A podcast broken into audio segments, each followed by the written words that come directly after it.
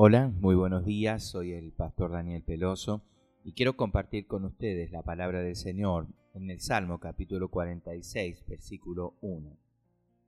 Dios es nuestro amparo y fortaleza, nuestro auxilio en las tribulaciones. En esta vida, los tiempos de dificultades son inevitables.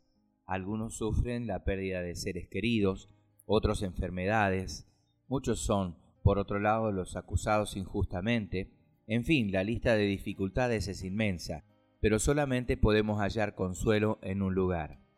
El pasaje de hoy nos habla de grandes calamidades, algunas de ellas ocasionadas por la naturaleza y otras por la obra del ser humano. Nos sentimos desconcertados en medio de estas pruebas, pero el versículo 10 nos dice a quién tenemos que acudir. Estad quietos y conoced que yo soy Dios. En nuestro mundo moderno, lleno de tecnología y responsabilidades, nos resulta difícil hacer una pausa para orar. Sin embargo, la clave para vencer las dificultades radica en confiar en aquel que está en el control de todo. En vez de tratar de resolver los problemas solos o de culpar a otros, tenemos que aprender a esperar, mientras vemos cómo Dios actúa para sacarnos de las dificultades.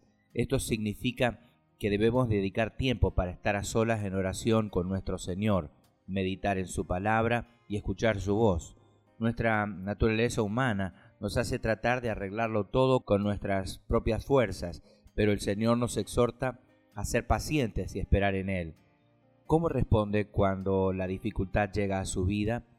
Puede ver estos problemas como una oportunidad más para crecer en su fe y en la relación que tiene con el Padre Celestial Cualquiera sea la circunstancia que atraviese, debe dedicar tiempo para escuchar la voz de Dios.